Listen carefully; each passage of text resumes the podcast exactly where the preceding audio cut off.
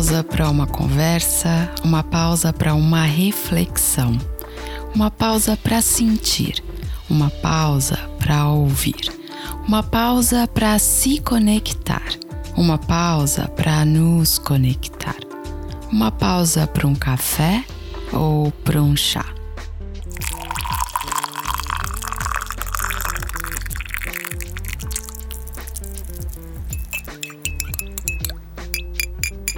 Eu sou a Bibi, host do podcast Pausa, feito mindfully, para falar um pouco sobre a mente. E nesse primeiro episódio, vamos fazer uma pausa para falar um pouco sobre mindfulness. O que é mais interessante da prática de mindfulness é que ela é uma forma de meditação. Em português, significa atenção plena tem origem no budismo e para os budistas, mindfulness configura um passo para a libertação do sofrimento humano. Vou repetir: um passo para a libertação do sofrimento humano. Segundo o Buda, a raiz do sofrimento pode ser encontrada em nossos desejos e ansiedades permanentes.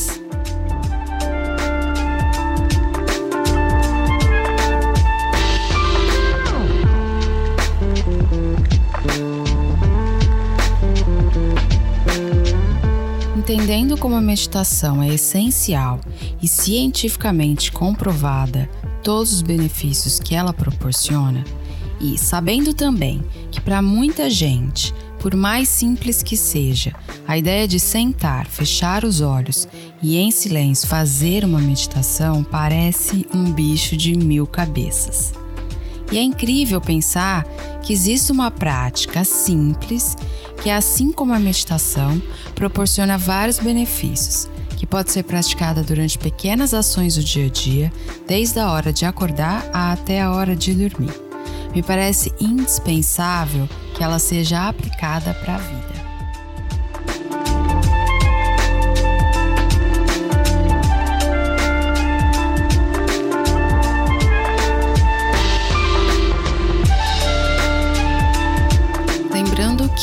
E, lembrando sempre, somos todos únicos, singulares, distintos e, portanto, pensamos e sentimos de formas muito diferentes.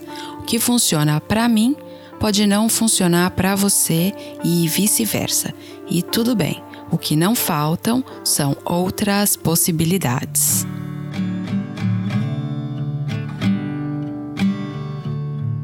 Para listar alguns exemplos dos seus benefícios, no campo mental, ajuda a lidar com a ansiedade e a depressão.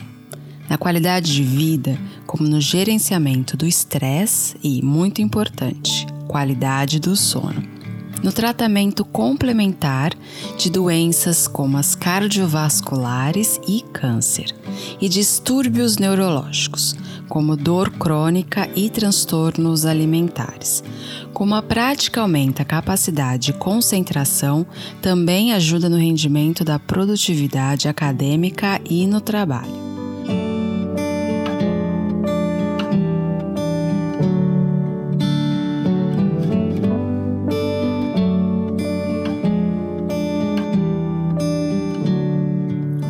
Mente é pensante. São várias vozes, vários filmes, memórias, julgamentos, preocupações, pensamentos aleatórios acontecendo a todo tempo. E você passa pelos dias apenas reagindo aos acontecimentos. Perceba essas distrações, gentilmente traga sua atenção de volta ao presente, atenção plena de corpo, de alma, mente, tudo junto e misturado sem ruminar o passado ou fantasiar o futuro. Foca naquilo que está fazendo e sinta o que está sentindo. Não se julgue. Não resista ao que está acontecendo aqui e agora.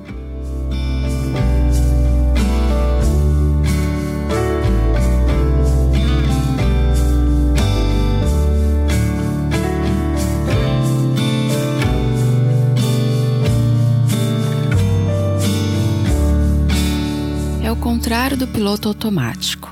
Quando você dirige, não presta atenção no caminho, não lembra se guardou o cartão, se apagou a luz, se trancou o carro, porque essas são tarefas que você não precisa se dedicar conscientemente a elas.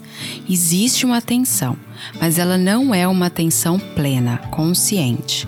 É o que a neurociência chama de Default Mode Network, em português, rede do modo padrão. É como se você não estivesse presente naquele momento. Você não saboreou aquela experiência.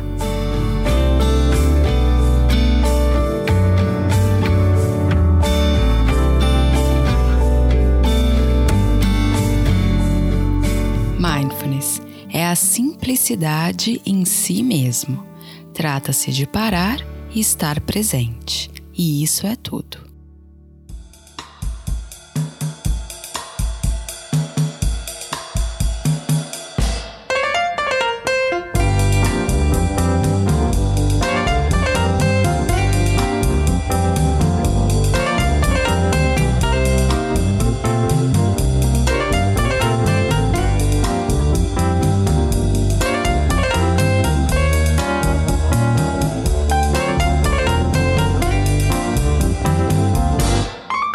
Essa frase é do Dr. Kabat-Zinn, que é um professor de medicina da Universidade de Massachusetts nos Estados Unidos e criador do Centro de Mindfulness na Medicina. Em 1979, ele desenvolveu um programa de oito semanas para ajudar pacientes terminais na redução de estresse e ansiedade. Ele cita sete atitudes desse processo.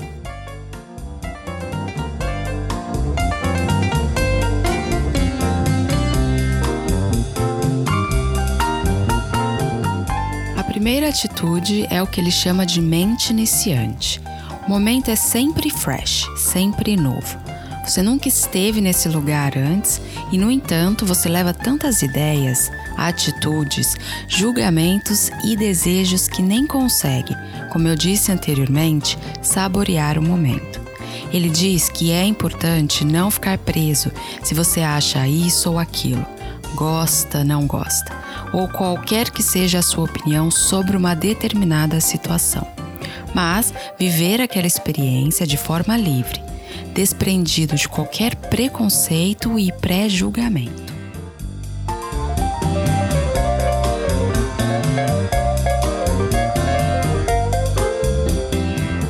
Já na deixa da primeira atitude, a segunda é sem julgamentos e ele fala que é um elemento bastante importante na prática de mindfulness e é uma atitude bem desafiadora.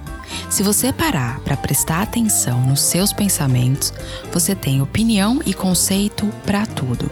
É importante que você consiga se perceber e ter discernimento da situação como ela realmente é, sem julgamentos. Quanto mais você conseguir deixar de ver sobre as lentes das suas próprias opiniões, mais vai conseguir viver de forma autêntica no momento presente.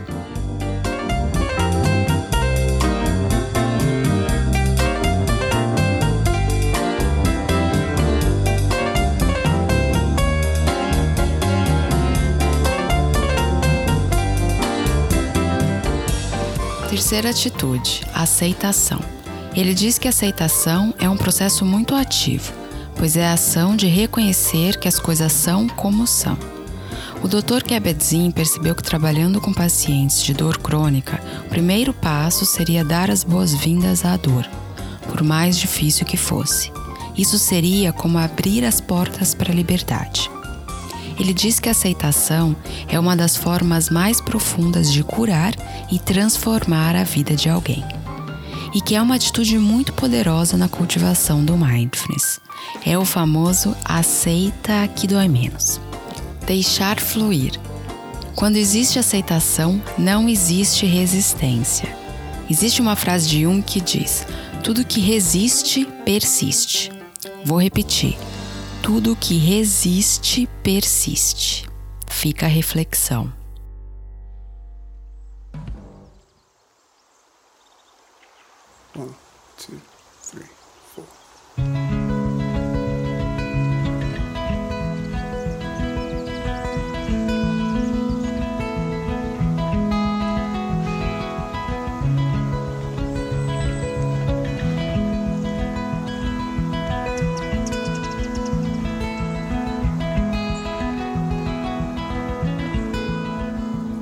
Quarta atitude: letting go.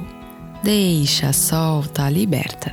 Ele diz que letting go é a mesma coisa que letting be, que é permitir que as coisas sejam como são, sem forçar a barra, sem querer que tudo seja do jeito que você quer, sem se agarrar, sufocar.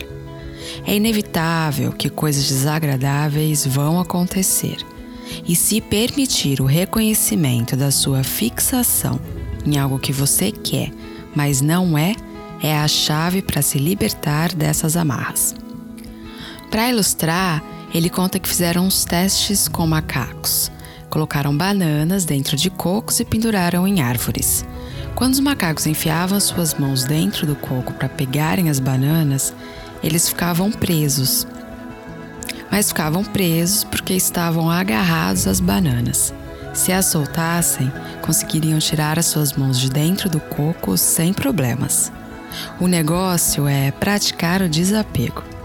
E a respiração nos lembra muito disso. Toda vez que você inspira, tem que soltar. É um processo natural da vida.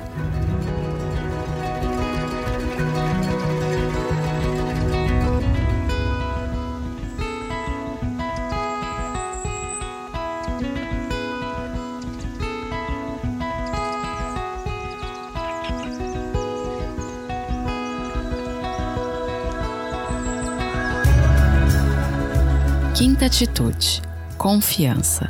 A melhor maneira de cultivar essa atitude é começar com você mesma. Falta confiança para muita gente, e a falta de confiança pode te bloquear de viver tantas coisas e realizar tantos sonhos. Você pode confiar na sabedoria natural do seu corpo? Sim, você confia na sua respiração, por exemplo. Você não precisa pensar para respirar. Você confia que seus órgãos vão continuar funcionando e nos seus reflexos. Por que não usar essa sabedoria do corpo para se lembrar que você também é digno de confiança? Quanto mais cultivar a confiança em si mesmo, mais terá confiança nas outras pessoas, nos seus relacionamentos e na natureza. Se fizer morada na sua autoconfiança e habilidades, será mais fácil superar os obstáculos do caminho.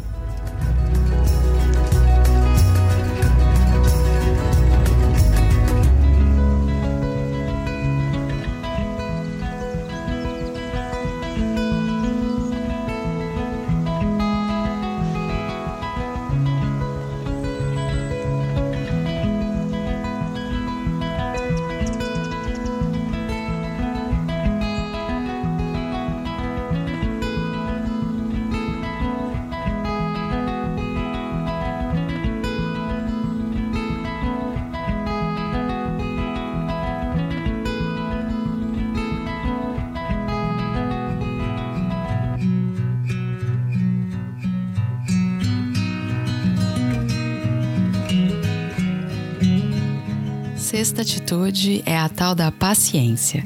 A verdade é essa: você não vive o momento presente por causa da sua impaciência. Isso é incontestável. Mindfulness e impaciência não andam juntos. Para cultivar a paciência intencionalmente, tem que haver o reconhecimento de que tudo se manifesta, se resolve, se desdobra do seu próprio jeito e no seu próprio tempo.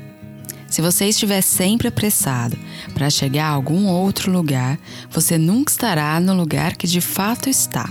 E isso é uma grande perda. A sabedoria da paciência é profundamente medicinal e restauradora.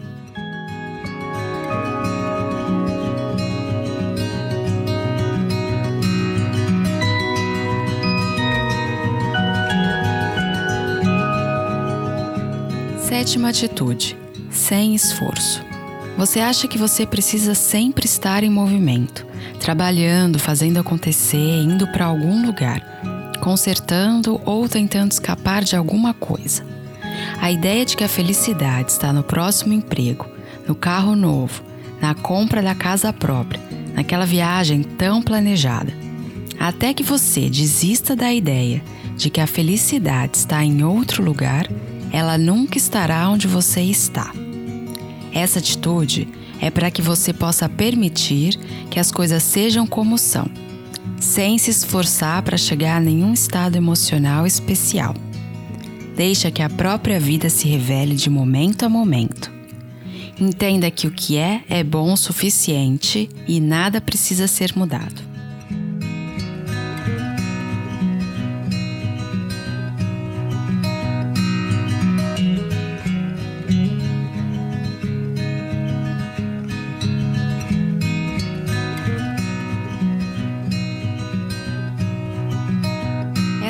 Sete atitudes do processo de mindfulness, segundo o Dr. Kabat-Zinn. Ele diz que poderia ter adicionado mais, como a gratidão e generosidade. Gratidão, que tem vários benefícios comprovados. Você sempre tem algo a ser grato na sua vida, e isso te ajuda a mudar o foco do que é negativo para as coisas positivas presentes na sua vida. Em relação à generosidade, o quanto é poderoso se doar para a vida e para os outros, demonstrar que você se importa, que você pensa em alguém que não seja você mesmo. E todas essas atitudes estão interligadas. Cada uma delas é um portal para todas as outras, assim como a vida. Tudo está conectado.